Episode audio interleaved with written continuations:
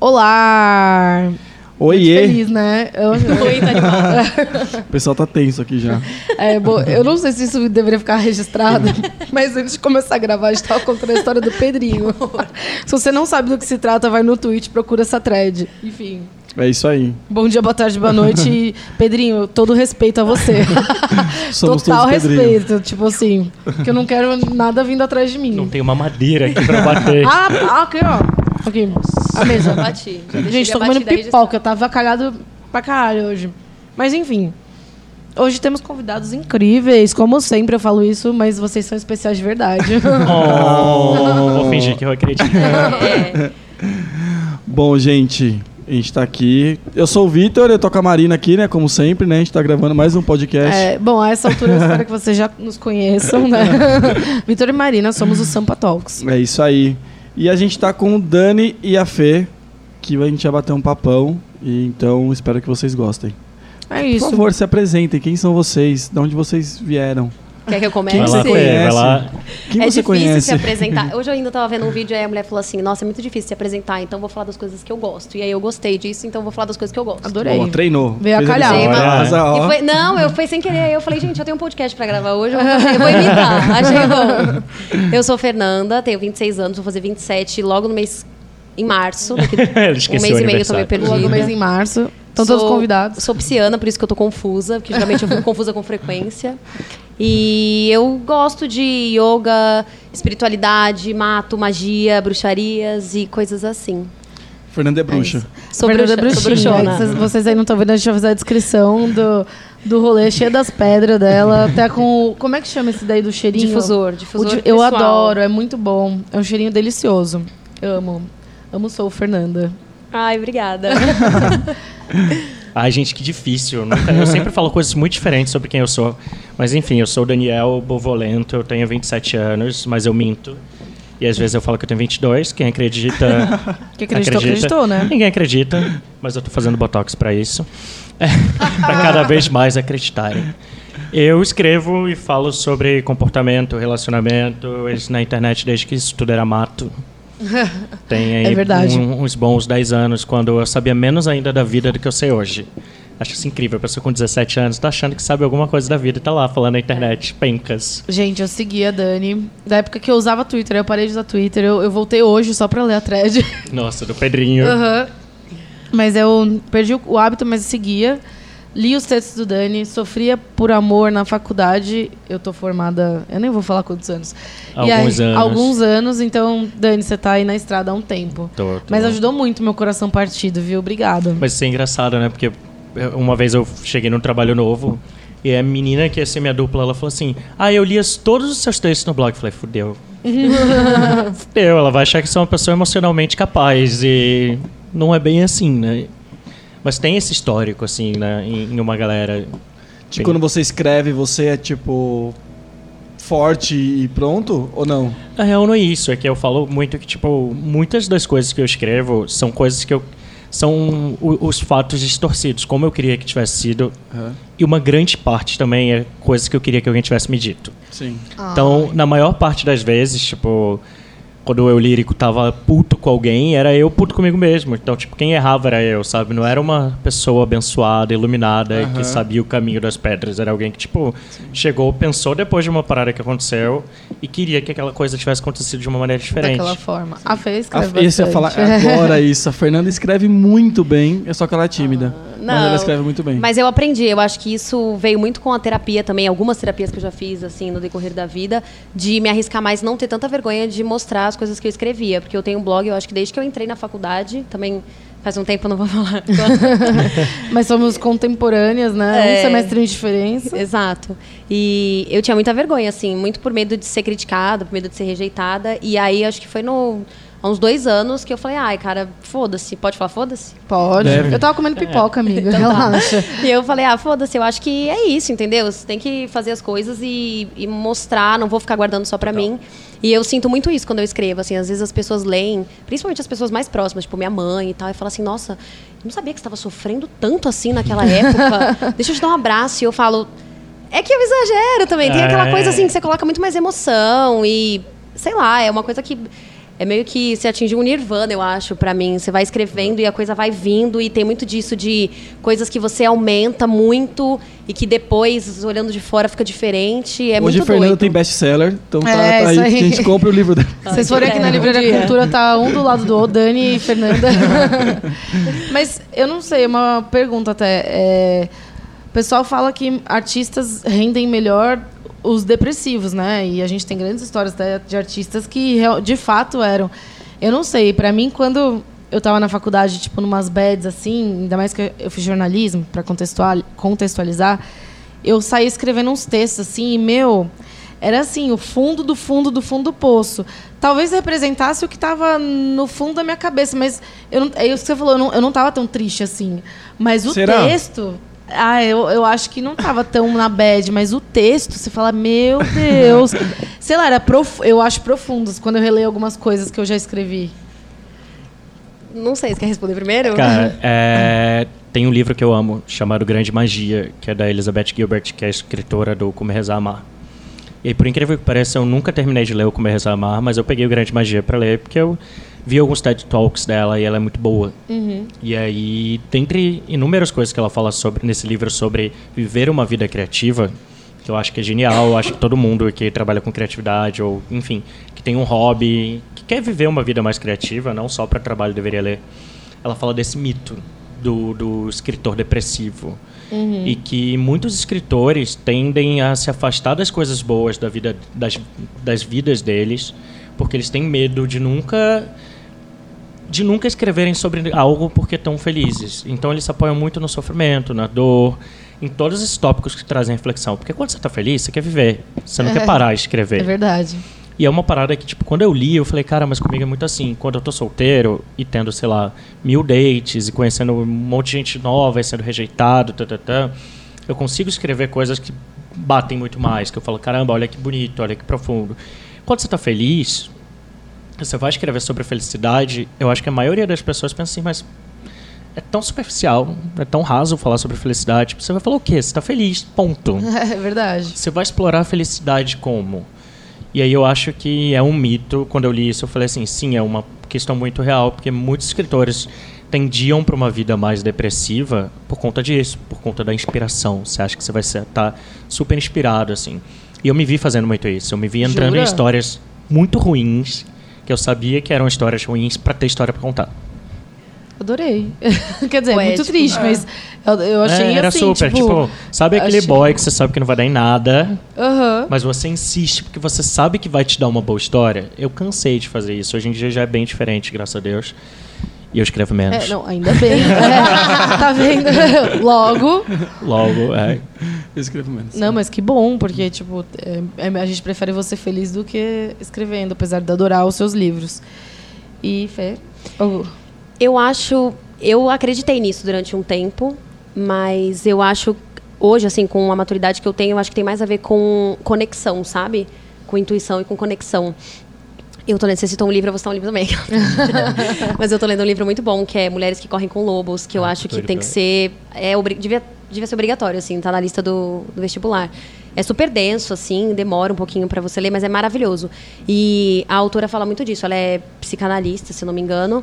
Então ela é junguiana, ela tem umas. Ela manja das coisas assim da, da cabeça, né? E ela fala muito sobre você se conectar e sobre você buscar essas inspirações, é, não na tristeza ou, enfim, qualquer outro tipo de coisa ruim ou que te remeta a algum tipo de sentimento que não seja considerado positivo, sabe? Mas mais é, exercício e conexão, assim. Você se conectar. Eu, por exemplo, quando eu estou em contato com a natureza, quando eu estou vivendo coisas que são muito à flor da pele, independente delas serem boas ou ruins, eu escrevo muito mais. Geralmente eu não escrevo quando eu estou mais apática, sabe? Quando eu não estou sentindo nada, se é que isso é possível, mas assim, quando eu tô mais desconectada. Então, pra mim é, é mais por aí. E é curioso, né? Tipo, alô psicólogos, mas o desconectado e apático também é uma parada muito forte da depressão.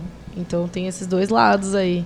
Tem um muito que você ficavam pensando assim, ou, ou pensam, tipo, puta, pra eu falar de dor eu tenho que sentir a dor. E se eu não tô sentindo, então, tipo, eu não, não consigo falar. Tipo, eu acho que vai um pouco do que você falou da conexão. Mas como que você se conecta com algo que você tipo, não tá sentindo? Eu- Sabe? Sei, eu acho que vai muito de me conectar com alguma coisa que eu já senti. Tá, aí você pega Você não precisa- coisa e fala, putz, É. posso tirar alguma coisa disso aqui. É, você não preci- eu não preciso estar sentindo aquilo naquele exato momento, sabe? Aham. Mas eu posso me lembrar de quando eu senti. Sim. E às vezes é muito forte, e às vezes é bizarro, assim. Eu tô fazendo nada, tanto que já aconteceu algumas vezes de eu escrever e aí a pessoa, que poderia até ser o foco da minha escrita em algum momento, mandar, tipo, ai, nossa. Pesado, né? O que você escreveu e tal, mas nem é mais. Não era mais daquele momento. Eu tava escrevendo meio que relembrando uma coisa que me veio, sabe? Um sentimento que, que apareceu ali de novo naquele momento, ou que eu me conectei, porque eu falei, nossa, tô sentindo uma vontade de escrever, deixa eu me. Deixa eu pegar aqui alguma coisa. Então, pra mim, vai muito, muito assim. Eu já senti aquilo, então eu não preciso sentir sempre, sabe? Entendi. É. Cara, é- e- esse rolê é muito real. Tipo, memória afetiva é um negócio bizarro na Sim. vida da gente, né? É. Tipo, eu, eu me conecto muito com, com música, filme, lugar e tal, pra, pra conseguir fazer isso. Porque, tipo, geralmente todo mundo tem uma música, um filme, um livro, alguma coisa que te lembra alguém. Com certeza. E alguém te lembra uma história. Uhum. Então, tipo, pra escrever, principalmente depois do fim, que foi o meu, o meu segundo livro, fala sobre, sobre fins, enfim, né? Fala sobre a trajetória do fim de um relacionamento, quando você termina com a pessoa e você se pergunta se você superou essa pessoa. Eu tava super bem, tava de boa, tava solteiro, tá, tá, tá, não tava sofrendo. Eu falei, cara, como é que eu vou escrever um livro essencialmente sobre sofrer, sem estar sofrendo? E foi isso, tipo, eu sentava, marcava café com amigos meus que tinham acabado de terminar, pra perguntar assim, meu, o que, que você sente agora? E tem muito isso do, do impostor pro lado bom, sabe? De ser meio ator das emoções dos outros. Você pegar histórias que não são suas, você pensar, como teria sido isso se eu vivesse isso? Acho que tem, tem muito. É, é a parada que eu mais gosto de fazer. Tipo, a história não é minha. Mas o que, que eu teria sentido se ela tivesse acontecido comigo? E para que lado ela teria ido? Então hoje, eu tento muito ir para essas gavetas emocionais e memória afetiva, mas é óbvio que tem os momentos quando você tá apático, Pra mim é o pior momento, cara. Você não, não é nem você não tem sobre o que escrever. Você chega num momento que você fala, cara, eu tenho alguma coisa a dizer pro mundo? Minha vida tá aqui num, num, num grande modo automático. Eu acordo pro trabalho, volto, vejo uma sériezinha bobinha, acordo no dia seguinte, eu faço isso todos os dias. Tipo, não tem nada acontecendo na minha vida. Nenhum problema, nenhuma coisa estupidamente incrível. E aí você se sente como se não tivesse nada pra dizer pra ninguém. Pra mim, o pior momento é esse. É, e aí fica difícil até de se conectar com alguma coisa que você já sentiu algum dia, né? E eu acho que pra mim também vai muito de quando eu tô vivendo no automático mesmo e não tenho nem aquela coisa que você fala, não tenho tempo, mas a real é que você tá só se atropelando nas coisas, assim, sabe? Você não consegue viver nada, você não consegue fazer nada, você só tá existindo, né, na real. Então não dá nem pra parar e pensar, nossa, deixa eu me conectar, teve aquele, aquele lance que eu senti, teve aquela outra história, deixa eu pegar. Não, você não tem, não fica afim, sabe? Sim. Aí, pra bom. Podemos continuar o papo escrita, mas acho que vocês têm outros outros rituais assim de se autoconectar, né? De autoconhecimento. Tipo, principalmente a Fê, estava falando da parte de estar no, no mato, se conectando. Eu acho que Dani também tem algumas paradas. é, você fala muito de signo tal. Você tem outras, outras vertentes ali que você se conecta? Contem um pouco, assim. Eu, eu gosto muito dessa coisa. Acho que é a proposta um pouco que a gente falar dessa coisa de autoconexão, assim, onde que a gente se, se encontra, onde nós nos encontramos. é, é bem complicado. Você fala assim, ah, começou há muito tempo, né? Eu sempre fui uma criança muito. Sempre gostei de fazer uns rituais, umas bruxarias, acender uns incensos e tal. E isso era muito forte, mas é aquela coisa, você é criança e você sente as coisas, você pensa de um jeito, e aí você vai vivendo e às vezes sofrendo, e você não sabe lidar muito bem com as suas emoções, enfim, isso ficou meio apagado. E recentemente eu precisei resgatar isso porque eu estava enlouquecendo, assim, enlouquecendo real. E para mim sempre foi muito difícil é, me conectar. Eu não sei se, falando de signo, se muito por causa de, do signo de ser pisciana e tal, ou se, sei lá, porque é uma coisa minha. Eu sinto demais, sabe? Eu sinto as coisas de um jeito muito profundo e as coisas me doem muito. Eu me importo muito com as coisas. É, mesmo com as coisas pequenas, assim, que às vezes a galera não tá ligando e para mim me, me pega de um jeito muito ruim. Então eu tentei algumas terapias, fiz, fiz terapias holísticas e tal. E no ano passado eu comecei, é, falei, não, chega, eu preciso fazer alguma coisa por mim, assim, sabe? Eu preciso me cuidar de um jeito muito mais profundo. E eu preciso dar continuidade a alguma coisa, porque eu começo e aí eu falo, ai, não, não gostei. E eu tinha começado uma terapia, acho que foi em 2017, sei lá, que era tipo análise mesmo, assim, normal. E eu passei, sei lá, três sessões falando, falando, falando, falando. Aí falei da minha mãe, falei do meu pai, falei do meu irmão. E aí, quando chegou, sei lá, na quarta sessão, o cara virou pra mim e falou assim: Ah, tá bom, legal, mas quando que você vai falar de você? Quando que você vai falar das suas coisas? Porque até agora você só falou dos outros, eu não vi você falando nada de você. E foi no final da sessão, que geralmente é assim que termina, tipo, Avenida Brasil, e aí dá um close no seu rosto. Congela em você. E você sai falando, caralho, minha vida é uma merda. E aí eu saí chorando, assim, fui chorando no metrô. E fiquei pensando, isso ficou muito na minha cabeça. Então, no ano passado, eu tentei buscar jeitos de me conectar, assim, de sentir, de transformar o meu jeito de sentir, de ver as coisas, sabe? De não doer tanto. Porque doer, vai doer, muito provavelmente. Sim. Mas é, não do jeito que era, sabe? Era muito ruim. Então, eu comecei yoga, que foi, eu acho que, o único exercício físico e mental que eu levei durante tanto tempo. E terapias. E eu acho que é muito disso, assim, de você ir se cuidando e procurando ajuda, porque sozinho a gente não consegue fazer as coisas. A gente se ilude de que é possível você. Ah, e se eu meditar todos os dias? Sim, se você meditar todos os dias, mas se você não fizer uma terapia, se você não, não buscar alguma coisa de fora, alguém que possa te ajudar a colocar as coisas em ordem, também não vai ser muito mais fácil, sabe? Sim, com certeza.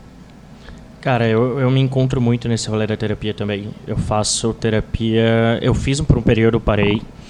E aí em 2016, 2017, assim, eu digo que foi. 2016 barra 2017 foram os piores anos da minha vida. Que foi quando eu entrei numa depressão. 2000 desgastei, que eu chamo. É. 2016 eu sempre falo que meus anos ímpares são muito melhores meus anos pares. Mas 2017 foi assim. Esse aí foi a exceção da exceção. E aí eu voltei a fazer terapia que eu fazia no Rio. Eu tinha para- parado de fazer aqui. Em 2016 eu voltei para terapia porque foi a época que eu falei assim, eu larguei a publicidade para trabalhar só com blog, com escrita e caí no conto do trabalho com que você ame. É. Eu amo esse Eu conto amo do também, é trabalho com que você ame.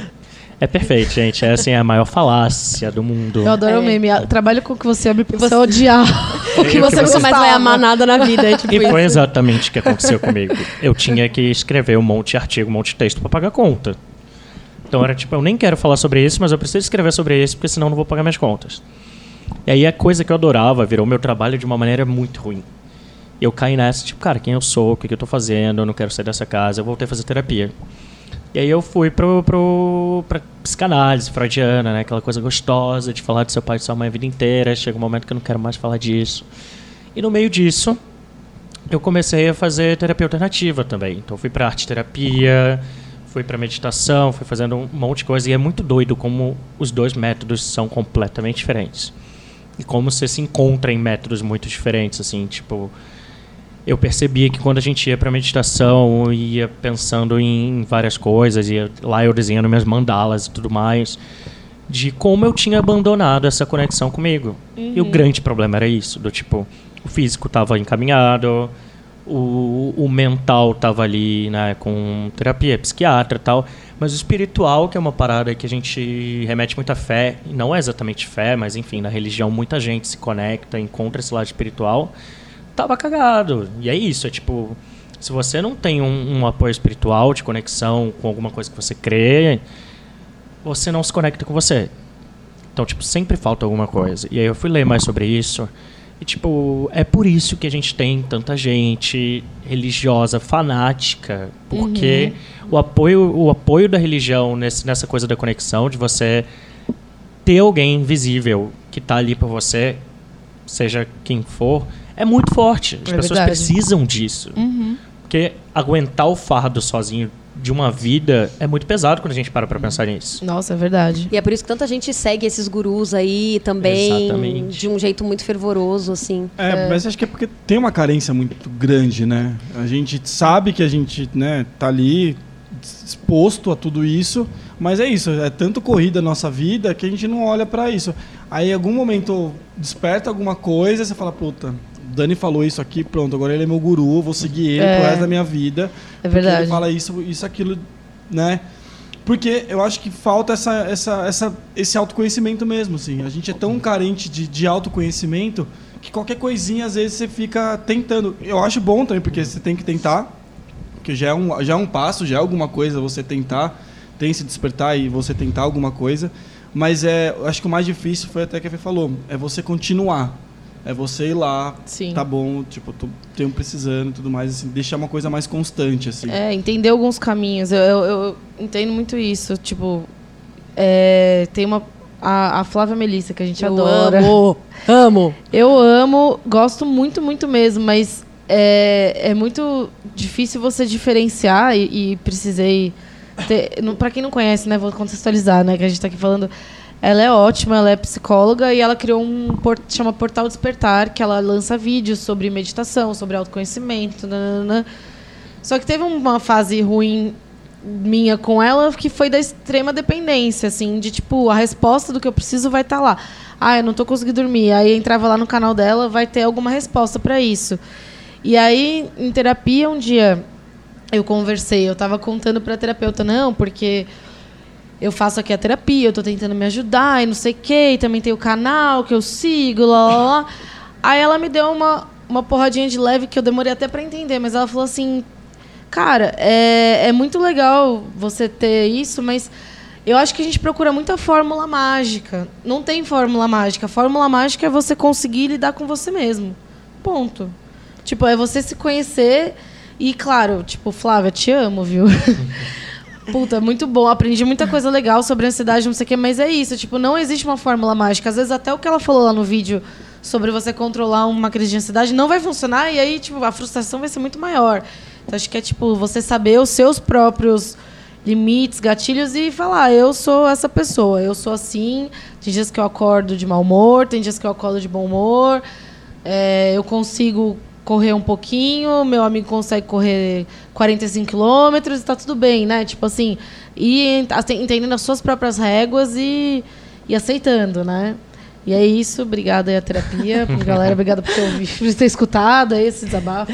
Eu acho que é, vai- isso também tem muito a ver com, a- com o autoconhecimento. Assim, você saber filtrar e, e entender que algumas coisas vão te servir, outras coisas não vão te servir e que você pode pegar o tentar pegar o melhor de várias pessoas que estão ali é, dispondo de do tempo e da sabedoria, e, enfim, do que elas estudaram, mas que realmente não existe fórmula mágica, e que vai ter dia que não vai ter é, ninguém no mundo que vai conseguir te ajudar, entendeu? Que você vai estar na merda, que você vai se odiar, que você vai pensar, cara, eu sou uma bosta. E beleza, também faz parte você olhar, respirar fundo e falar, tá bom, é um dia, vai passar. Eu também, eu, acho que é muito. No final do ano passado, eu comecei a ler sobre comunicação não violenta, é, que é uma metodologia muito boa, e aí eu não acredito muito em coincidências, eu acho que tudo meio que se encaixa. E aí, no final do ano, é, rolou no trabalho, a minha gerente chamou uma, uma. É uma empresa que faz, dá consultorias e tal. E eles são maravilhosos. E aí ela levou esse workshop de comunicação não violenta pro, pro escritório, né? Pra, nosso, pra nossa equipe. E aí foram dois dias, assim, maravilhosos. E era justamente sobre você respeitar as suas necessidades, né? Se conhecer, mas sobre você amar as, as várias pessoas que você é. Porque no final Sim. das contas a gente é humano. É e, verdade. Assim, você vai acordar um dia, como você falou, mal-humorado. Cara, eu acordo mal-humorada, assim, 90% dos dias. Marina já acordou comigo, sabe como é. Eu, às vezes, sou chata, sou insuportável, sabe? Às vezes eu sou grossa sem motivo nenhum. Assim, de uma grosseria que nem eu sei como eu sou capaz. E às vezes eu treto sem motivo nenhum. E às vezes eu sou teimosa demais. E, e- e, assim, é você saber e você amar isso em você, cara. Óbvio, isso não vai ser um, um atestado tipo, Gabriela, eu nasci assim, eu cresci assim, serei sempre assim. Exato. Por isso que a gente faz terapia, por isso que a gente tem que ter a consciência e falar, não, beleza, eu sou assim, vamos ver o que eu consigo melhorar. É, Mas é você melhorar. abraçar todas as suas partes, porque é muito mais fácil a gente se punir o tempo inteiro quando a gente não é uma pessoa maravilhosa. É fácil você se amar quando você tá sendo puta corajoso e falando, nossa, hoje eu vou me arriscar e sou incrível. Agora, quando você desistiu de tudo e não consegue sair de casa e você fala assim, nossa, hoje eu não vou, eu tô na merda. Você tem que tentar amar esse seu lado. não Amar é esse fácil. dia cara. também, é não- verdade. Não, é fácil. Eu acho que esse é o grande. É o grande X da questão, É assim, verdade. sabe? É, eu me odeio por não ter saído de casa, mas eu consegui tomar banho. Tipo, É, é isso. Vamos, vamos amar essa versão do dia não instagramável, né? Cara, tem uma amiga minha que ela é psicóloga, que ela fala que é um foi, foi um rolê muito muito legal assim, que ela tá falando de quatro fases que acontecem geralmente com a gente, que é tipo esse rolê do autoconhecimento é basicamente isso. Acontecem coisas com você e você reage de uma maneira. Só que na primeira fase você não tem consciência de nada disso. Você só vê as coisas acontecendo, você entra naquele ciclos, treta, etc e tal, e tá lá, vai continuar acontecendo. Daí depois de um tempo chega um momento que você consegue já identificar que aquilo acontece, mas você ainda não consegue fazer nada. Os outros momentos são justamente quando você já consegue identificar e você já consegue, tipo, meio que parar aquele momento e falar, calma, isso tá acontecendo. Por mais que eu não consiga reverter agora, eu sei no que vai dar isso aqui. E aí o supra-sumo do autoconhecimento é tipo, isso vai acontecer, eu sei que está acontecendo, eu vou fazer alguma coisa para isso não acontecer. Só que até chegar nisso, tipo, a pior parte do autoconhecimento é, é justamente o que a palavra fala, que era se conhecer. Não, é legal se conhecer. É verdade. É chato, você é se horrível. construir também pra É você se horrível. conhecer também. Exatamente. Isso que é o foda, né? Porque a gente tá, É. tá isso, assim, pronto, tô aqui agora, foda-se, caguei pra tudo. É você e você 100% do tempo, né? É, e aí, tipo, você falar que não, que você tá, fica repetindo padrões e tá fazendo merda, e se você pensar, tá, puta, vou ter que mudar, mas puta, que preguiça de mudar, eu não vou mudar nem fudendo. Então vai, vai continuar assim, vou virar as costas, mas é, saibam que tem consequência, então lide com as consequências. E também parar e mudar é muito difícil. E o quanto você tá É disposto a tomar tapa na cara, chute, soco, cair, levantar, e cai de novo, e cai, cai, cai, cai, depois você levanta, vai, cai, cai, cai, cai. Então, assim, é, é muito foda tudo isso, né? E começa a atravessar em várias coisas da sua vida. É, sei lá, suas relações, a su- sua autoestima, muito, porque se sente um, né, não sou capaz de nada, não consigo fazer nada. E aí isso vai refletindo em várias coisas, assim, você se afasta de pessoas, às vezes você tá perdendo pessoas que você achava que, nossa, amo de paixão, pra caramba, mas assim, não, tá, não era bom pra você, porque você tá nessa coisa da transição e, e, e aí você perde pessoas, isso é muito ruim, mas você entende que depois vale, vale a pena, assim, depois você vai vendo que fala, puta, que bom que eu, que eu estou aqui agora, sabe?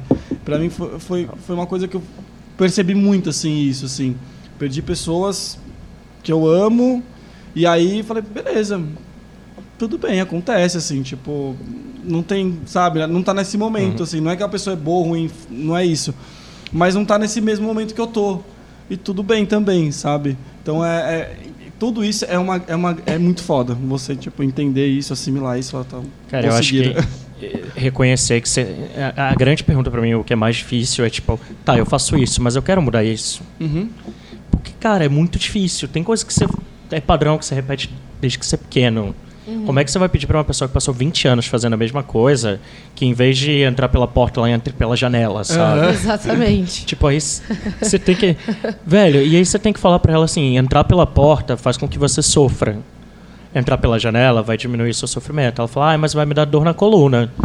E aí você começa a pesar tudo isso e falar assim: meu, eu quero mudar. Porque tem uma galera que é, que é super assim: beleza, eu faço isso aqui, isso aqui machuca as pessoas. Caguei. Uhum. Caguei, vou continuar assim, é meu jeito. Então, tipo, hum, autoconhecimento também é um grande rolê de força de vontade. Porque é você entender quem você é, descobrir isso e a insistência. Você não vai mudar de primeira, você não vai mudar rapidamente. Tipo, eu acho muito engraçado. Tem uma galera que tá falando assim: ah, mas pra formar um novo hábito, não tem aquele rolê dos 21 dias, se você fizer a mesma coisa. Fala assim, gato, você tá confundindo hábito com um padrão de comportamento. É. Quem me dera se fossem 21 dias. Pra gostar de comida, prove 10 vezes. Não sei o que, É, né? exato. Calma. Então, tipo, é difícil, é difícil pra caramba. Não, e, e só pra complementar, eu acho que, na minha opinião, assim, pra mim, o mais importante é a consciência, sabe? Você criar consciência das coisas. E é muito difícil, mas se você faz a merda na consciência de que você tá fazendo a merda, já é melhor do que você fazer a merda sem, Sem saber. saber, falando, ah, não, tá tudo bem, beleza, entendeu? Agora, As se você pessoas faz o são negócio. assim, sei lá, as É, pessoas- ou, é, ou você mesmo, sabe? Quantas vezes você vai fazer um negócio, você sabe que você tá fazendo um Muitas negócio errado? vezes, muitas vezes. E você fala assim, eu não deveria. Mas eu vou, porque eu quero. Beleza, vai ser pra suprir minha necessidade do momento, vai ser... Ok, eu quero, depois eu lido com isso. É melhor do que você simplesmente fazer e não perceber as coisas que você tá repetindo. É. Porque assim, quantas vezes... Eu já repeti vários padrões, repito até hoje, que eu sei que eu tô repetindo. Meu amor. Mas que os mim... dias. mas que pra mim... Não é nem que eu não quero, é que assim, no momento eu não consigo mudar, entendeu? E aí chegar na terapia e falar assim, eu falei sexta-feira pra ela, eu falei, cara, é isso, eu tô sentindo que vai dar merda de novo, mas assim, eu não quero que aconteça. Eu não quero que aconteça. E aí você, como que você vai se trabalhando, mas já tendo a consciência de que aquilo tá acontecendo, entendeu? E você já sabe que você tá caindo Você tá ali trilhando esse caminho, né? É. O meu comportamento nesse momento tá trilhando pra, pra, isso. pra mesma coisa. Que E eu não quero que aconteça de novo, mas tô trilhando, Exato. mas tô fazendo. E cada pequena, tipo assim, cada pequena coisa é uma vitória, assim, quando você consegue repetir um pouco menos, repetir um pouco, Sim. sabe o efeito borboleta, que o cara ficava voltando e cada hora ele arrumava uma Sim. coisa. Mas tem o rolê É tipo do. Do tipo, eu sei que isso aqui faz muito mal, mas eu tô com tanta outra coisa cagada que eu vou continuar fazendo essa coisa que faz mal, que eu tô com outras prioridades.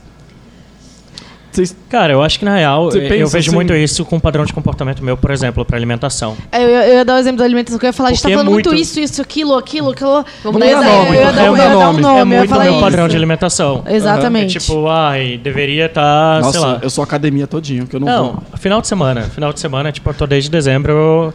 E, mas isso é muito legal, porque, por exemplo, eu mudei muitos, muitos padrões de acordo com a alimentação. De, tipo, de entender essas, essas coisas. Tipo, cara, a galera fala, tipo, ah, por exemplo, dia do lixo. Mano, você tá associando uma parada que é muito Nossa, é delícia e Exatamente. com lixo.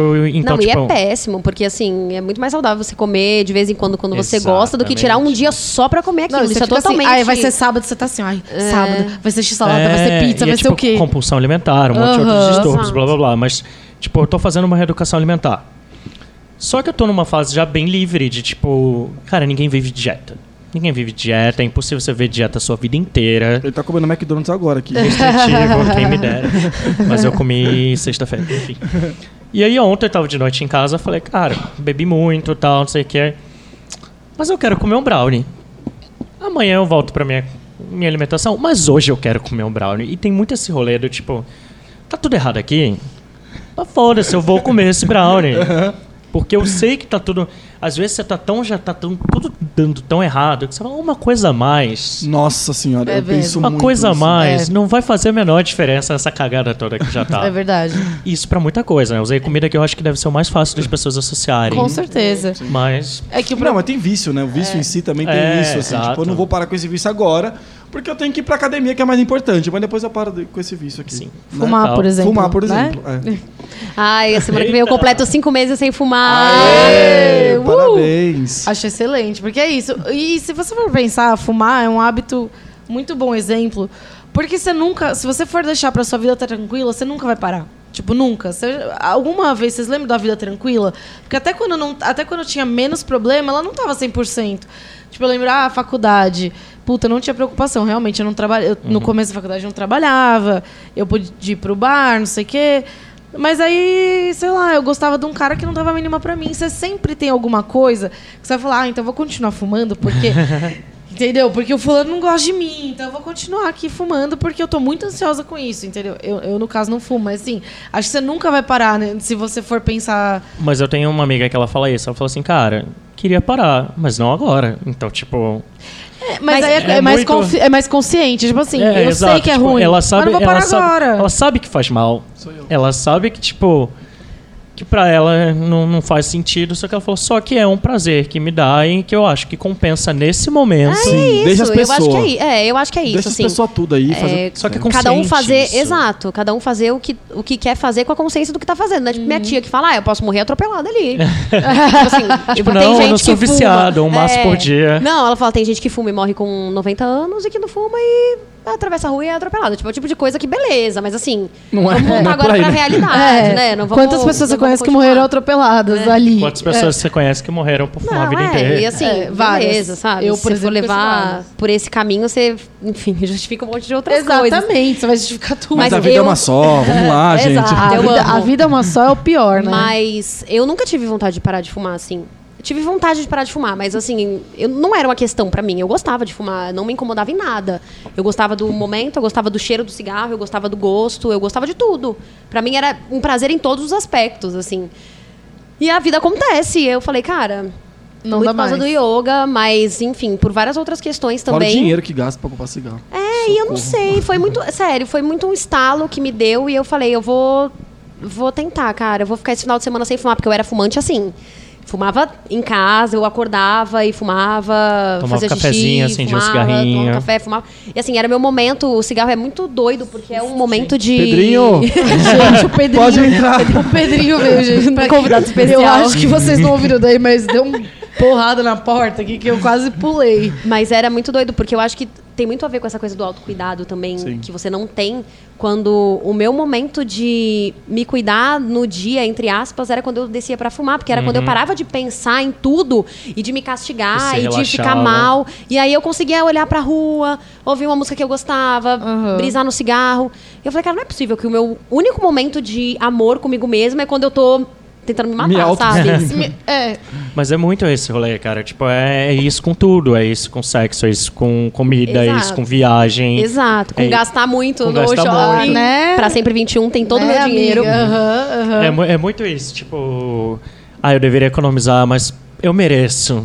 É, É, tem- mas tem ah, eu odeio esse emprego, então eu vou comprar um sapato novo mesmo. Foda-se, porque eu ganho. pelo- Já que eu tô ganhando, né? Você faz. A gente São, faz são, é isso. É, tipo, esses são, são, tipo, ciclos viciosos do caramba. Como é que você vai entender pra quebrar isso, Uhum. cara? Precisa de uma força muito grande. E essa é a parte mais difícil. A minha analista falou uma vez, falou assim, é, quem tem compulsão alimentar, por exemplo, que chega, vai tá fazendo terapia, se tratando do, do jeito que for mais adequado, e aí vira e fala assim, ah, não, sarei, não tenho mais, Uhum. tô ótima, superei isso, e aí, sei lá, no final de semana a pessoa comprou mil reais em roupa no shopping, É verdade. e depois no final de semana seguinte ela foi numa festa e, sei lá, deu um mega PT.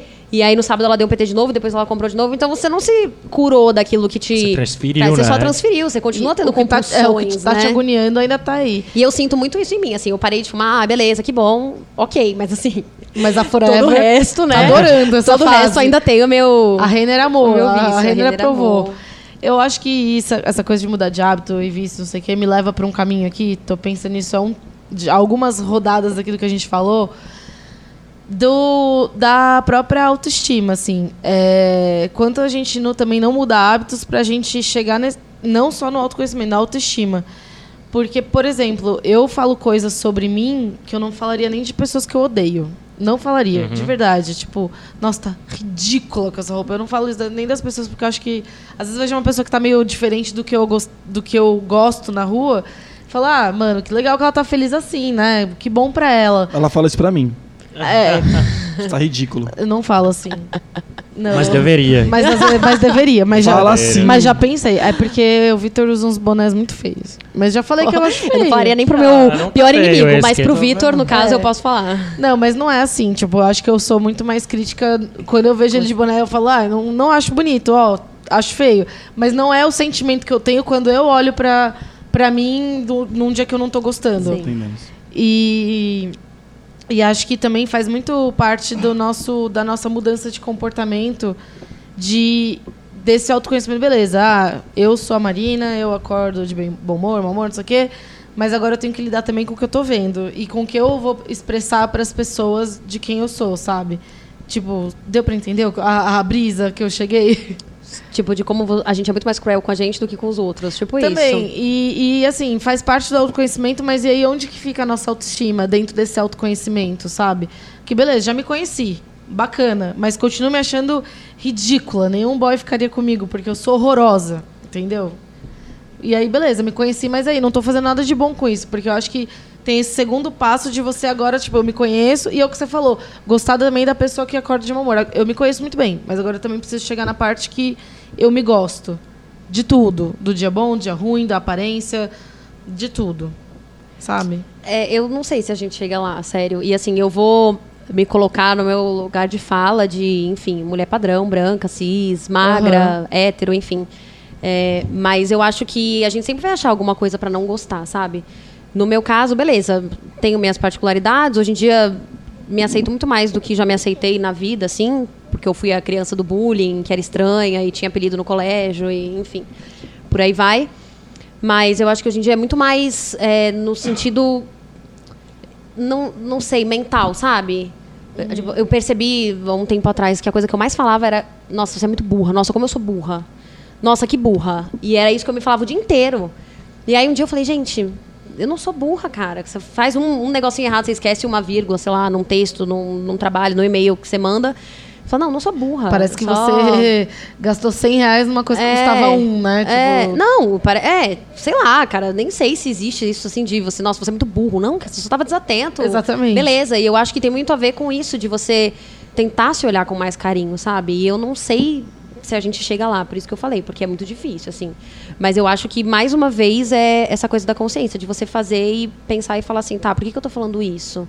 Sabe, o que, que eu fiz? Será que eu sou burra ou será que eu só não prestei tanta atenção no que eu tava fazendo porque eu tava pensando em outras coisas, sabe? E, e o que é ser burro também, né? Porque, tipo. É, eu acho que isso, por aí é. vai, A sabe? gente Mesmo vai quando numa, você. numa linha muito ruim, assim. É, mesmo quando você repete algum padrão que você já sabe que tá errado, e aí você fica ali se torturando. Eu sou a rainha da autopunição. Eu, eu É. Uhum. olho e fico ali me torturando durante horas, durante dias, falando, eu não Exato. acredito que você. Burra. De Só novo. você foi burra desse Cara, você jeito. sabia disso. É, mas a gente e aí você boicota entra muito nisso. também, né? Também. Então a gente É, é- diminui e boicota muito Sim. também. É muito atrelado, né? Você viu que a gente voltou na parte do, do. Mas até da porque, repetição. se você parar, sei lá, vamos lá, redes sociais, né? 2020, a gente gosta, daqui a pouco vai começar Big Brother, tem famosos agora, uhul, bacana. É, e é isso, você acorda se amando. Tipo, ah, eu tô me amando, legal. Mas aí você manda, abre a porra do celular, tem trocentas coisas acontecendo ao mesmo tempo. E que a, a e sei lá, você acorda às seis da manhã, por exemplo.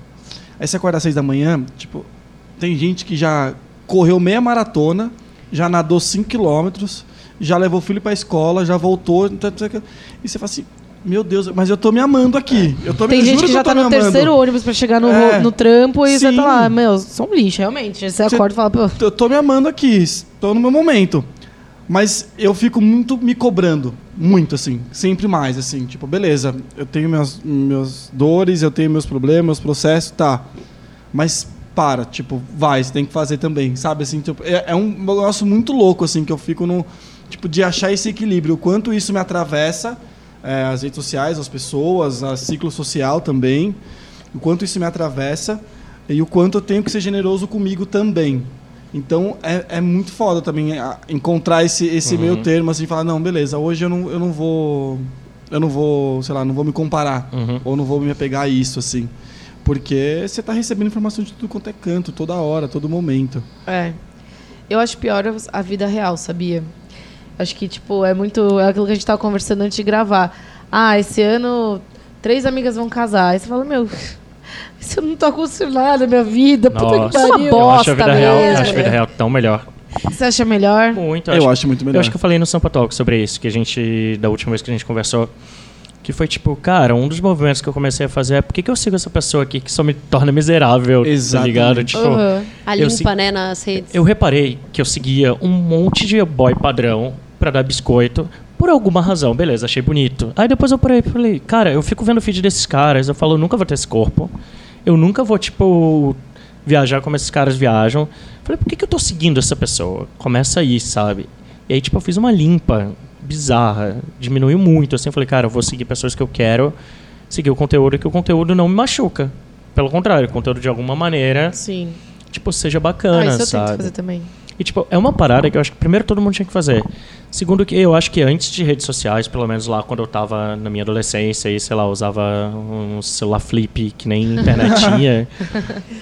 Cara, essa, essa, essa FOMO, essa coisa de tudo tá acontecendo ao mesmo tempo era muito menor. Porque eu tava na minha aula a manhã inteira e eu não tinha como sair da minha aula a não ser ou eu matava a aula pra ir fisicamente pra um lugar, e eu só sabia do que estava acontecendo ali, ou eu conversava com meus é. amigos na aula. Tipo, É, não, esse a o quantidade de informação nosso que chegava telefone na hoje gente é, é, nosso era tele- muito é arma menor. branca. Não, e né? quando você se marcava sentia o por rolê. Fora quando o bilhetinho não chegava tão rápido em você, Sim. né?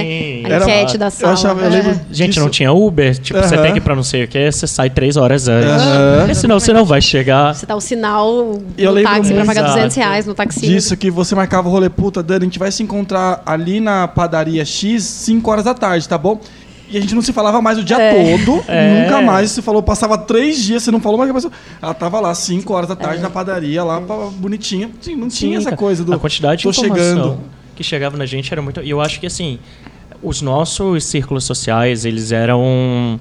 Eles eram. Eu, pelo menos, sempre tive círculos sociais de pessoas muito diferentes, mas ao mesmo tempo pessoas que tinham muito alguma coisa a ver comigo. Então, por exemplo, eu não tinha um mega esportista, ultramaratonista no meu círculo falando, putz, amanhã eu vou acordar 5 da manhã para correr 22 km, 21 quilômetros, que é uma meia maratona, pra, tipo, é o meu treininho. Aham. Não, não tinha isso. Então, tipo, as pessoas com quem eu andava também não me pressionavam tanto Uhum. pra, pra ter essa vida. Aí é isso, eu abro as redes sociais e falo assim, mano, a Pugliese abriu Ibirapuera, pelo amor de Deus. Vai dormir, minha filha. Vai dormir, Filha, né? Tá assim, linda? 17 graus, tá chovendo, você abriu Ibirapuera, eu não sei nem se eu vou pra academia hoje. É. É, mas eu acho que tem. Quando a gente fala tipo de autoestima, é muito sobre você se amar, mas eu acho que em todos os sentidos, assim. Eu tinha amigos no meu círculo, principalmente no colégio, que eram ótimos no vôlei, ótimos no futebol, maravilhosos no basquete, e eu fui a pessoa que tentou de tudo.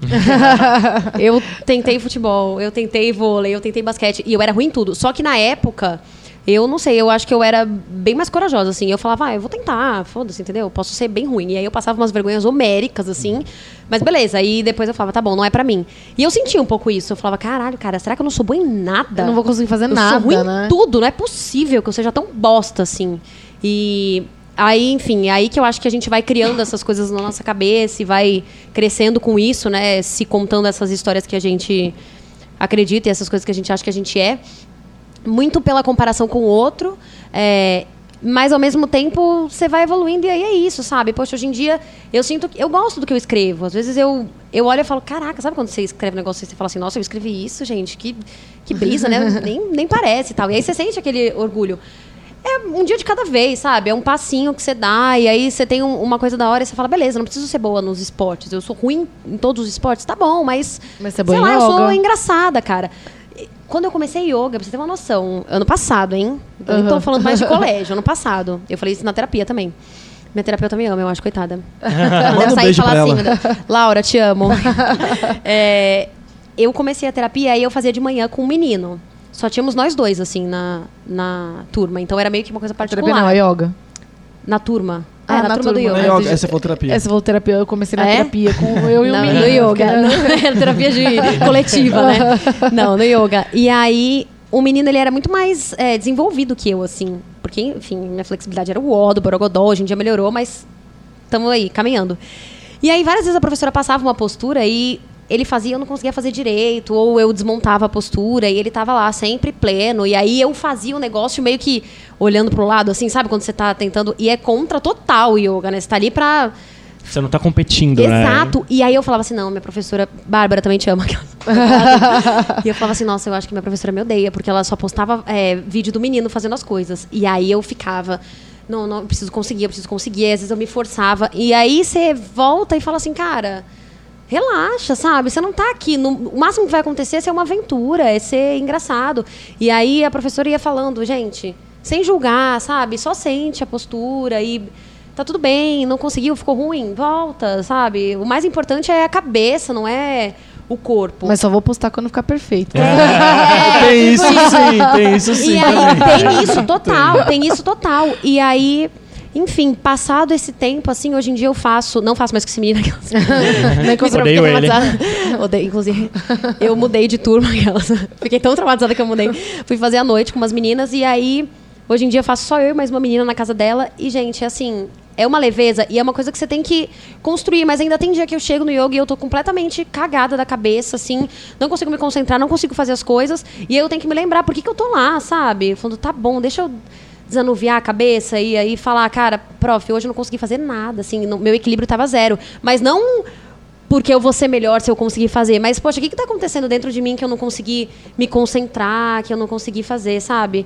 Então, assim, é muito doido isso de você ir criando uma relação melhor com você mesmo, mas também, como eu falei, tentando se amar mesmo quando você acha que tá tudo uma bosta, sabe? Tá bom, é, eu sou uma bosta, mas eu sou uma bosta divertida, sei lá, sabe? Alguma coisa assim. Eu sou uma bosta engraçadinha. Exato, exato.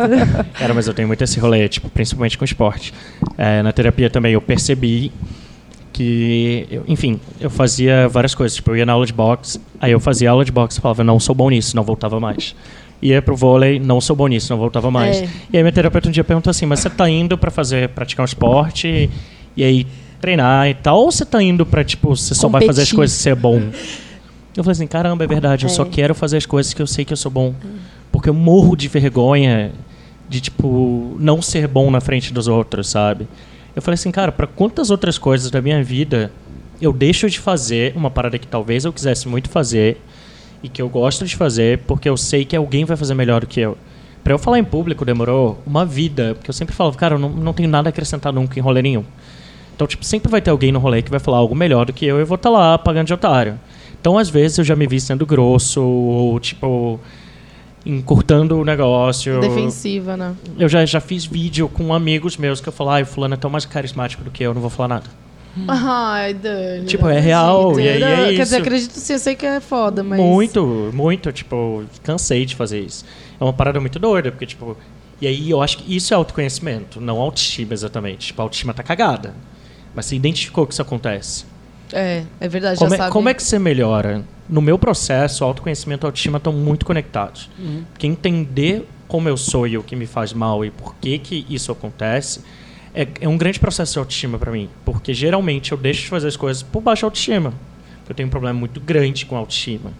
E aí tem, tem muito disso em rede social. A galera fala, nossa, mas você posta foto, ai, você, você faz isso, você Você posta é tão vídeo. cool, descolado. É, você é tão cool, descolado. Mal sabe a pessoa que passa a tarde inteira dentro da minha casa, sentado no sofá vendo Netflix, com dois livros pra escrever, porque eu acho que não vai ficar nada bom quando eu sentar e escrever aquela bosta. Então, tipo, tem, tem muita coisa. Só que é isso, cara. A gente se conhecer também é um processo de entender que eu concordo muito com o que a Fê falou. Eu acho que você nunca vai chegar no nirvana Sim. de amar 100% a pessoa que você é. Mas eu acho que só de você deixar de se odiar já, é uma grande É um coisa. grande passo, é Exatamente. verdade. Até porque tem, acho que a própria evolução, acho que vem desse incômodo da gente que tá, puta, não tá legal isso, então vamos melhorar em tal coisa. Então acho que não, a gente nunca vai chegar nessa coisa que é plena, sabe assim, que é muito muito equilibrada, e linear assim. Acho que a gente vive desses altos e baixos, é por acho que é muito por conta dessa dessa coisa de mudar, de puta, quero mudar, né? Então, E eu acho que é muito da gente ligar pro que o outro vai pensar também. Isso pega muito, assim. É diferente quando você tá pensando com você só ali. Poxa, o que, que eu posso melhorar? Sei lá, eu posso parar de fumar, tentar ser um pouco melhor pra mim, enfim. Do que você deixar de fazer alguma coisa pelo que o outro vai pensar ou pelo medo da crítica, sabe? E isso é muito forte, assim. Eu sou muito assim também, de sentir muito medo do que as pessoas vão pensar e muito medo das pessoas deixarem de me amar ou de gostarem menos de mim porque eu não sou tão legal, sabe? Eu tinha uma época, hoje em dia melhorou um pouco, assim, mas eu tinha uma época que quando eu começava a me relacionar com alguém, eu entrava em pânico e eu falava assim, gente, a qualquer momento essa pessoa vai encontrar alguém muito mais legal do que eu, muito mais divertida, muito mais engraçada, muito mais bonita, muito mais descolada, sabe? Vai assim. descobrir que eu não sou o que ela tá achando que eu sou. É, e assim, coisa da fraude, né? Que você e uma das fraude. coisas mais difíceis pra mim foi quando eu descobri que eu fazia aquilo que eu mais odiava e que eu apontava pra todo mundo que era falar assim, nossa, ciúmes. Ciúmes não leva a lugar nenhum, sabe? Nossa, que péssimo. Vocês se relacionam com ciúme, gente, que ridículo isso, insegurança total. E aí, quando eu me vi saindo a louca ciumenta, sabe? Aquela coisa de se sentir nervoso e pânico e perder o sono por causa daquilo, eu falei, cara, vamos dar um passinho pra trás, assim, porque é uma coisa muito forte que você não sabe até você Uhum. passar, sabe, por aquilo. Então eu acho que vai muito disso também, de você tentar entender, primeiro tentar entender quem você é e as coisas que te acontecem e por que, que você reage é, de determinadas maneiras e aí ir para esse lado de, de autoestima e tentar trabalhar isso em você de um jeito diferente, sabe? Tentar saber que você é aquilo ali, cara, que você não é se alguém te ama que você vai ser melhor, que você vai ser mais feliz, que enfim, sua vida vai fazer mais sentido. É, você não tem que suprir nada, né, pro outro, assim. É você desse jeito e tô aqui, vamos somar e vamos nessa, assim. Não é pra você cumprir um papel na vida de alguém, assim. Ah, tá faltando isso, então vou colocar o Dani aqui pra cumprir esse papel, porque tá faltando isso na minha vida. Então acho que quando você vai conhecendo tudo isso, é, acho que as relações podem ficar mais fáceis. Sim. Talvez. Você comentou alguma coisa? Eu só ia falar que quando, no início a gente falou do rolê de como as pessoas se apegam à religião porque é um grande fardo carregar Uhum. a vida sozinho. Acho que relacionamento cai um pouco nisso também. Ah, é, com Tipo, certeza. Acho, que- acho muito interessante, mas enfim. Não vou lembrar o nome do livro, eu não vou lembrar o que, que era direito, mas a gente hoje vive numa era que a gente fala muito de independência, de emancipação de movimentos, principalmente quando a gente fala de. Não gosto de usar o termo minorias, mas eu acho que é mais fácil de visualizar. Quando a gente fala de minorias, quando a gente fala de lutas como feminismo, como. é, a gente lutar contra homofobia, racismo e tudo mais, a gente está passando por uma fase de emancipação e é necessária, porque todo mundo precisa se emancipar para a gente começar a discutir igualdade. Só quando esses movimentos se emanciparem. Só que a gente fala muito de independência, de sermos independentes, da gente não precisar de ninguém financeira, espiritualmente, afetivamente. Só que a gente vive em sociedade. Querendo ou não, a gente é fundado em relações. Então, é, essas relações, sejam elas afetivas, espirituais, de trabalho, tudo mais, elas mexem muito com quem a gente é. Elas constroem quem a gente é, elas destroem É quem a gente é. Então, tipo, quando a gente vai olhar pra vida em si, cara, quando eu olho, eu penso, caraca, eu tenho que fazer isso, eu tenho que fazer aquilo, eu tenho que me bancar, eu tenho que sobreviver, eu não posso atravessar a rua porque eu vou morrer. Se eu sair de casa, qualquer, qualquer coisa, eu posso morrer por bobeira. Inclusive, tenho muito medo de mortes idiotas. Sério, tem uma lista de mortes que eu nunca quero ter porque eu acho idiotas. Mas, enfim, quando você olha pra tudo isso e você, tipo, tem aquela, aquela epifania doida de, tipo, é muito difícil viver, cara. É. Imagina viver sozinho. É. Sim. É que eu acho que a gente precisa, essa coisa da independência, né? Achar um equilíbrio entre o que a Disney vendeu pra gente, né? de É, que você total. precisa viver um grande amor e que, tipo, e vem de muito tempo, né? Acho que, não sei, nossos avós viveram essa coisa, tipo, eu vou casar com essa pessoa e é pra sempre, não sei o quê. Questionar esse, esse negócio, mas também, tipo, sozinho, sozinho. Não sei, pra mim não dá, assim. Eu não consigo. Sozinho, sozinho, sozinho eu não, acho dá. que eu acho que conexão é uma das coisas mais bonitas, sabe? Eu acho que o ser humano ele é fadado a isso, a criar conexão com as pessoas. Exato, ele A é gente muito se legal. prende muito à coisa do relacionamento amoroso, né? Mas eu acho que, independente de você viver, ter um relacionamento amoroso, você tem que ter um relacionamento com as pessoas, com pelo menos alguém, uma pessoa que seja importante pra você. Ah, sim, muito pra te ajudar até Sim. nesses momentos em que você estiver se sentindo uma merda, sabe? Com certeza. E que tem alguém que te olhe com um carinho que você não tá se olhando naquele momento, sabe? Que te acenda algumas coisas que você precisa que sejam acendidas ali. Então eu acho que isso é muito importante. Ah, é. Independente de É você verdade. ser independente É. ou não, É. sabe? Não, mas eu- acho que também tem uma coisa que eu até perguntar pra vocês, assim. É, ao mesmo tempo que a gente fala dessa coisa do, do autoconhecimento, vocês acham que todos né, somos seres individuais? Individuais ou individualistas? É. Individualistas. Cara, é, eu tava conversando com, com uma amigona minha semana passada tudo, sobre. Rapidinho, só pra concluir. Por tudo que a gente consome, eu vejo muito isso, assim. A gente tá sempre consumindo algo que a gente acha bom pra gente. Então, sei lá, vou ver o Netflix que eu quero ver. Pronto.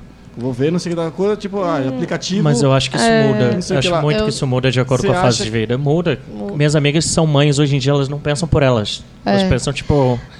a- a- as decisões são tomadas, eu acho que, tipo, as fases de vida que a gente tem, elas são individuais de acordo com as relações que a gente toma. Nem, nem as que a gente toma hoje, sem estar, sei lá, no relacionamento afetivo. A gente toma relações pensando nos nossos pais, a gente toma relações Sim. pensando nos nossos. ou decisões pensando nos nossos amigos. Mas esse rolê que você falou lembra muito esse papo que eu tava tendo com uma amiga, que ela falou assim, ela, cara, eu moro sozinha há cinco anos em São Paulo, tenho um trabalho, tadã, só que eu reparei que eu gosto de gente. Eu sou uma pessoa melhor quando eu estou no meio de outras pessoas. É muito triste pra mim, tipo, eu chegar na minha casa depois do trabalho, sentar no sofá e ficar vendo televisão. Não tem ninguém. Ela É. falou, cara, é, as pessoas acham que é loucura, que eu no ápice, ela tem- vai- acho que ela tem 33. Ela falou, cara, eu tenho 33 anos, tipo, tenho um emprego bom, que me paga bem, que eu posso pagar um apartamento. É loucura as pessoas, acham, as pessoas acham loucura eu querer me mudar pra morar com alguém Uhum. nessa altura da vida. E tem, eu acho que tem muito a ver com isso. Tipo, Sim. existem pessoas que funcionam muito melhor, muito sozinhas. Existem pessoas que funcionam muito bem com, com gente. Eu sabe? acho que tem momentos. Eu sou uma pessoa. Eu amo fone de ouvido. Eu adoro ouvir a minha música. Eu adoro estar no meu quarto com o meu filme. Gosto muito de, de ficar sozinha, às vezes em casa, sem fazer absolutamente nada sozinha. Mas quando. Voltando até no que você falou, dessa coisa de conexão e de estar sozinho. É porque sozinha é muito relativo, né? Eu gosto, às vezes, de estar sozinha no meu quarto, mas não que eu queira ficar sozinha pro resto da minha vida. Sai todo mundo do mundo, eu preciso ficar um pouco É, sozinha. exatamente. e aí, quando eu imagino, tipo, essa coisa de quebrar um pouco do que a Disney vendeu pra gente do Felizes para Sempre, cara, acredito que em algum momento vá ter experiência ou experiências afetivas, relações amorosas muito grandes, duradouras, espero. Inclusive, espero. Mas quando eu vejo, assim, o futuro distante dos, dos velhinhos... Eu imagino, eu, eu gostaria de morar assim numa grande república dos Com meus, meus amigos, amigos, velhinhos. Um grande hospício, todo mundo velho. Hospício e a gente. eu passo. É, hospi- hospício porque eu conheço meus amigos. E, e tipo. é, imagino que a gente velho, se hoje a gente já tem umas ideias muito doidas, imagino velhinhos. Nossa. Então, assim, acho que é isso. E mesmo que a gente seja casado, não sei o que, eu imagino, sabe, uma vilazinha ou uma grande república e que a gente consiga manter esses laços lá, porque provavelmente boa parte da nossa família já não vai mais estar aqui. Então é isso, eu imagino isso, os laços afetivos que eu tive ao longo. Eu não penso só no meu príncipe encantado, eu penso num um negócio. E aí, às vezes, eu vou falar, ai, seu chato, velho, bando de velho chato, eu vou botar meu fone de ouvido, que eu não aguento mais vocês. Vai acontecer, gente. Amigos, aguardem. 2135. Nossa, mas projetou É, é. assim, amiga. Nossa, eu não sei vai nem tá fazer essa. mumifi- Eu não sei nem fazer essa coisa. É, vai- não, é que eu chutei alto porque. Você vai eu- estar mumificada já, né? É, eu É, o aquecimento alto. global vai matar todo mundo em 2050. muito provavelmente a gente nem vai chegar lá. É. A louca. Não, eu chutei alto porque assim, se eu falar um número mais baixo, eu falar, nossa, mas eu vou ter só 60. Não, pode ser mais. Mas, cara, é muito doido, porque, tipo, eu acho que a, a visão de sociedade, e eu falo do lugar de homem gay, é muito diferente, principalmente quando se trata de relacionamento. É, não sei onde eu li, mas, enfim, que o que a sociedade, enfim, patriarcal e tudo mais, ela vê os filhos, né, os casais, a gente é, é criado a ver filhos como uma, como uma espécie de mortalidade. Não, não é esse rolê do amor eterno, de, ah, estou tendo um filho pelo pais projetam nos filhos uma espécie de manter manter o- algo deles no mundo quando eles já estiverem indo Ai, embora. sim. Uhum. Então, tipo, vi- você já vem para esse mundo com toda a carga emocional do que seus pais esperam de você, de você cuidar deles quando eles estiverem mais velhos, de que você é o investimento, é você, você é a extensão da vida deles aqui. Então, assim, é, quando você vai pro, pro universo, né, G do LGBT, que é onde eu tô, cara, não, não é aí, sabe? E existe um grande, um grande medo da solidão. Porque se vê em relações, se fala muito hoje que as relações homossexual, homoafetivas, elas tentam quebrar todos os paradigmas ruins que se encontram nas relações hétero. E aí ela tá indo para um outro caminho que muita gente, eu acho que é um grande é um, é um grande problema porque eu não vejo indo por aí, é do tipo não existem relações duradouras entre dois homens. Então não não a- o conceito de família pelo que se fala, né, não vai existir. O que eu acho que é uma completa bobagem, porque eu tenho mil conceitos de famílias, de hom- amigos que são Uhum. casados, têm filhos há décadas, em outros modelos de relacionamento. Só que, cara, é muito isso. É tipo, as pessoas pensam. Acho que as pessoas só projetam essa carência pela solidão, pelo medo de. Sim. Será que a gente vai ficar sozinho e ninguém vai cuidar e eu vou morrer sozinho? Acho que morrer sozinho é um grande medo de muita gente. Com certeza, com certeza. É, por isso que eu acho que é diferente. O individualismo existe até. Existe, mas eu não acho que é o caminho, tipo, sozinho, sozinho, né? Não, não sei se viajei nisso, mas eu, eu- Cara, imagina, você no fim da sua vida não tem ninguém. Tipo, Eu morro de medo, com o que, que eu vou gritar?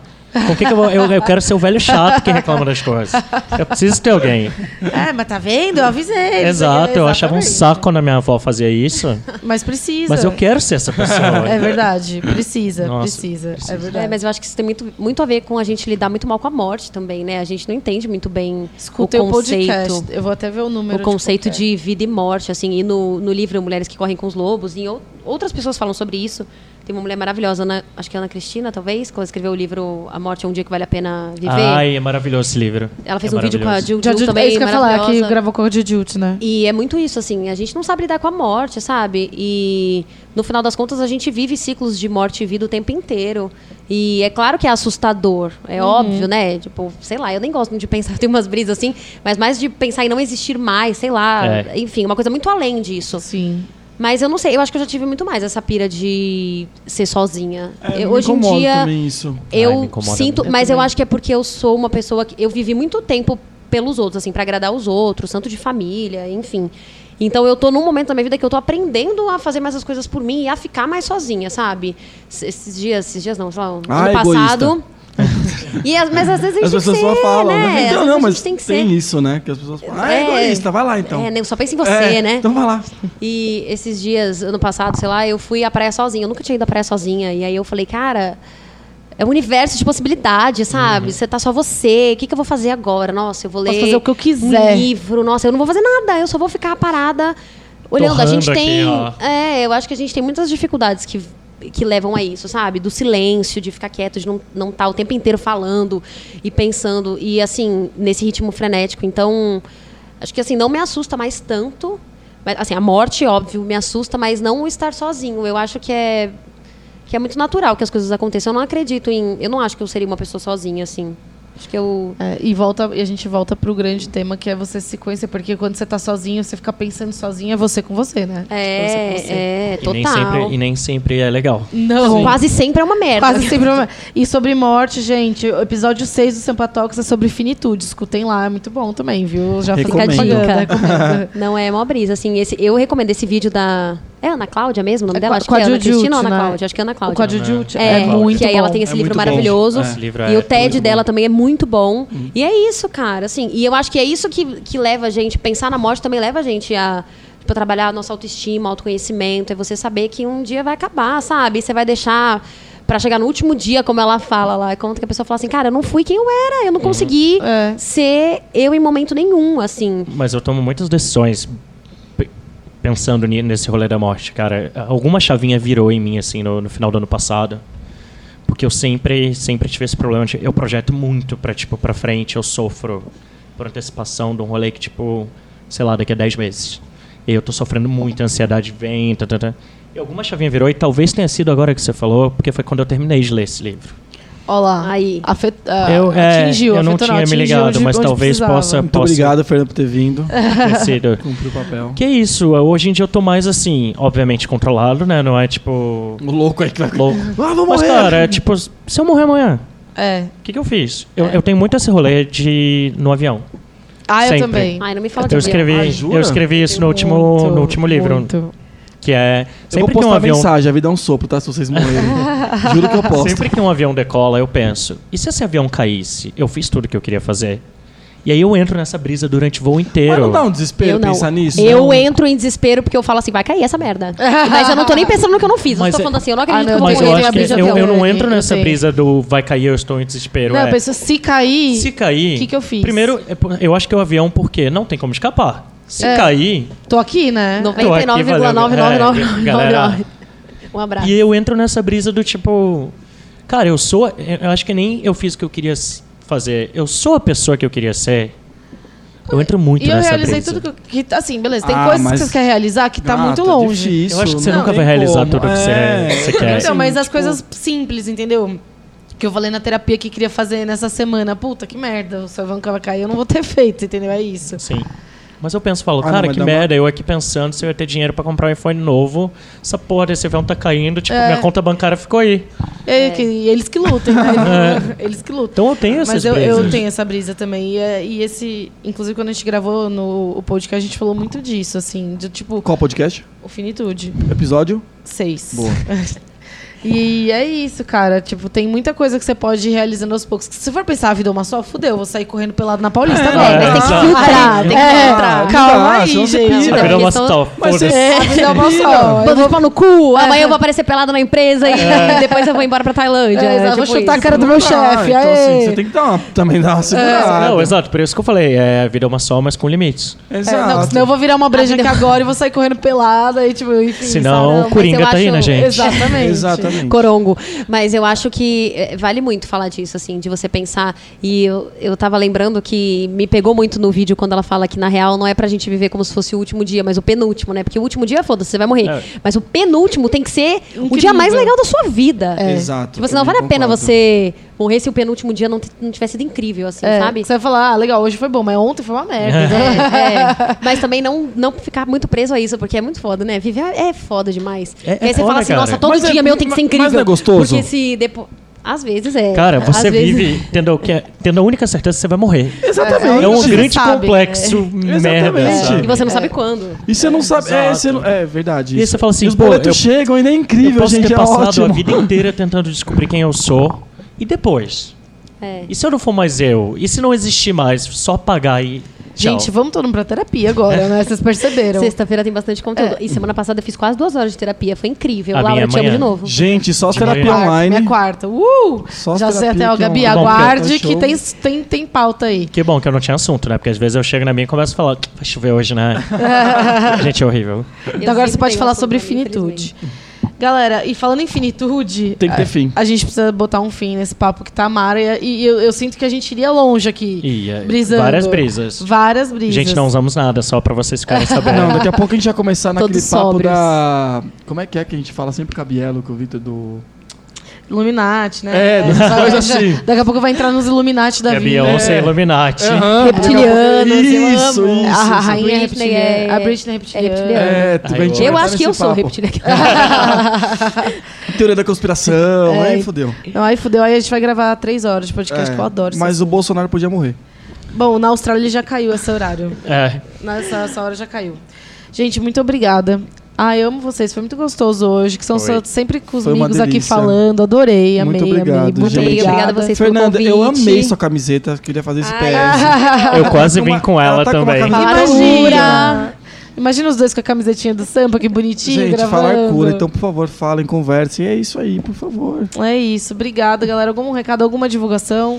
É, Gente, por favor, é verdade. divulguem. Lembrei que eu também tenho podcast. É isso. Nossa, e é incrível, é muito bom. É porque a gente tá Daniel num, num é pequeno muito- hiato, mas a gente volta aí no começo de fevereiro. Se chama Verdades Difíceis de Engolir. Eu e Rafael Gonzaga falando sobre verdades difíceis de engolir, sobre essas, essas histórias Morrer. aí que a gente vai desde. Morrer é difícil de engolir. Você não é especial pra ninguém, ninguém é obrigado a amar você, até coisas um pouco mais leves, como família não é sagrada. Bem leve. Bem leve. Mas Mas- morrer é difícil de engolir? Pô, Tem muita coisa pra fazer ainda, né? Pois é, não, tem muita coisa pra fazer. Não sei o que, mas tem muita coisa pra fazer ainda. Ah, tem, É tem- você tem dois livros pra escrever. Amiga, caso. não vamos lembrar desse, desse Ó, prazo. 2020 vai ter livro sim. Dois No- livros do É, Dani. falei aqui em primeira mão, né? Porque eu não falei pra ninguém ainda. Ó, furo! furo jornalístico. Não que alguém ligue, mas. Mas eu esperei esse momento do Sampa pro nosso primeiro furo, gente. Escutem dois livros do, do Dani esse ano. É isso, amiga. Alguma divulgação? Não seus- tenho divulgação. Não. Divulga suas trabalho, redes. suas redes, seus textos. Ah, é facetensel.wordpress.com.br. É gente, isso, é incrível. gente. Você abre, é você chora vezes horrores. É muito bom. 2021 Pessoal, vai ter um feat de assim, livro. Nossa, Mas essa eu, menina, eu meu tenho Deus. essa pegada, sabe? Tipo, de música, pra mim é boa quando eu choro. Senão não é boa a música. Marília Mendonça. É, não, então tipo, tem uma atriz, uma artista filme, ótima. Nossa, filme é não, bom quando tipo, eu tô, nossa, tô tipo chorando Ah, não sei, horrores. Tem, pra mim, filme é bom. Eu gosto quando dói, machuca. Não sei. Eu vou, eu vou gosto indicar, quando inclusive. acaba. Ontem eu assisti a história de um casamento, terminou Nossa, e eu continuei eu assisti, chorando. Eu quero ver. Eu assisti. Mas eu vou chorei. indicar Adoráveis Mulheres, que Eu tô tá doida concorrendo pra ao ver, Oscar. eu tô doida É, pra ver. acho que é um dos filmes mais Momento bonitos Oscar. que eu vi nos últimos anos. Tá no Sério? cinema, né? Minha Tá? cunhada Ele viu é esses lindo, dias, lindo, indicou. lindo, lindo. É Ele mesmo? te faz chorar e te faz sorrir. Ah, então Ai, gosto. gosto. É, como a vida. É. Como a vida, como o seu dia a dia. Ai, terminou, terminou fofo. Foi fofo. É isso. Dado esse recado, É. muito obrigada, gente. e Gente, até viva- o próximo. Vamos Voltem viver porque novo, a vida é uma só, viu? Então, Ai, ó, quero ver todo mundo aqui, ó. exato, Pá, pá, pá, pá, exato. Amanhã todo mundo correndo pela Ana Paulista. Amanhã, quatro não, né? jovens presos. Tá descendo agora, momento. Bêbados presos correndo pelados. É Gente, valeu, obrigado. Tchau. Um beijo.